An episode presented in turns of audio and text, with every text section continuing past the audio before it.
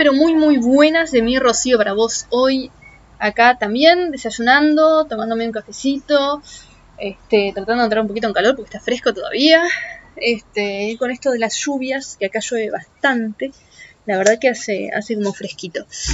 Este, pero bueno, hoy, hoy decidí que así como, como te comentaba ayer esta persona con la que me, encontré y, y, hablábamos del hecho de, de, levantarse uno mismo, ¿no? De, uno ser la motivación, de uno ser eh, quien, quien em, se empuja a sí mismo para adelante, bueno, también es el momento en el que uno pasa a ser la disciplina y la obligación y el compromiso de uno para con lo que uno realmente quiera, quiera lograr.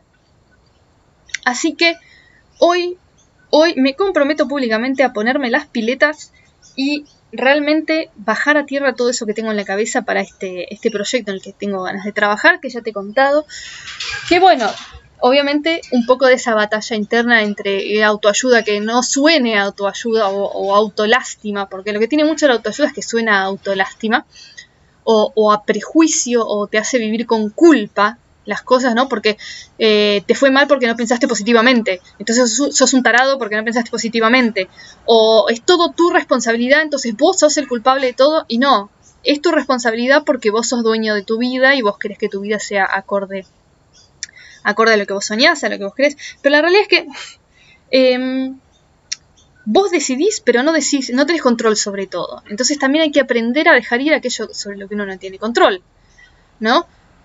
Eh, que en mi caso es un poco la reacción de los demás y que los demás lo vivan como autolástima o como generación de culpa o como lo que sea, que esto son todas eh, sensaciones negativas por ahí que, que a mí me genera la autoayuda o el tono en el que se comparten estas herramientas para, la vida. Pero bueno, así todo decidí que hoy voy a trabajar en ese tono, en, escribirlo de una manera que no sea ni, ni, generadora de dolor, ni de molestia, ni, ni, de inconformidad, ni nada, ¿no? Sino que sea realmente al punto, realmente como una herramienta, como una estrategia, como una, una posibilidad.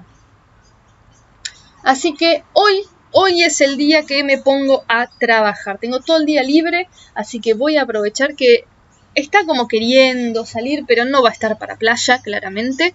Así que me voy a quedar acá en mi computadora, bajo el techo por si las moscas, a ver si todavía sigue lloviendo para como viene pronosticado.